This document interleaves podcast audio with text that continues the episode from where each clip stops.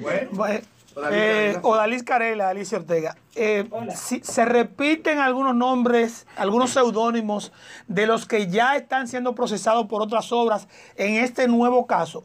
Y si los 39 millones, en virtud de la fecha, se deberían sumar a los 92 que admitió Debrecht en una corte de, Estados Unidos.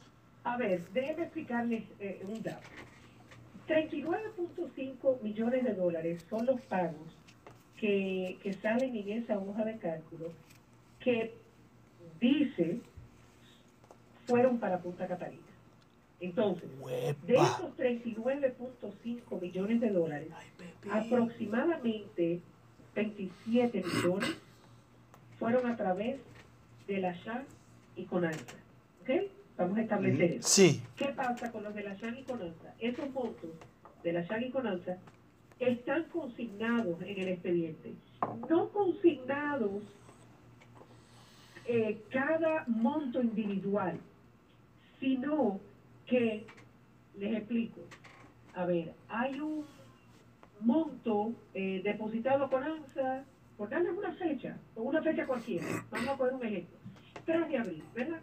3 eh, de abril a CONANSA se le hizo una transferencia de 2 millones de dólares, por darle un ejemplo. Entonces, uno va a esa hoja de cálculo y si ve el 2 de abril, hay 7 pagos y si usted suma esos 7 pagos, da 2 millones de dólares.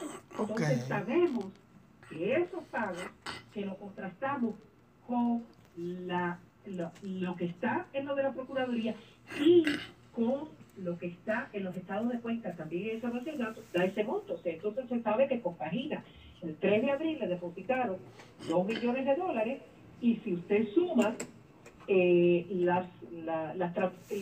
los pagos a diferentes seudónimos en el 3 de abril, usted ve que suman 2 millones de dólares. Entonces, todos los pagos de Conanza y la SHAN, con la excepción de 8 pagos, 8 que fueron en euros, están en, en el expediente. Se sobreentiende que esos son parte de los 92 millones. Ahora, ¿qué ocurre?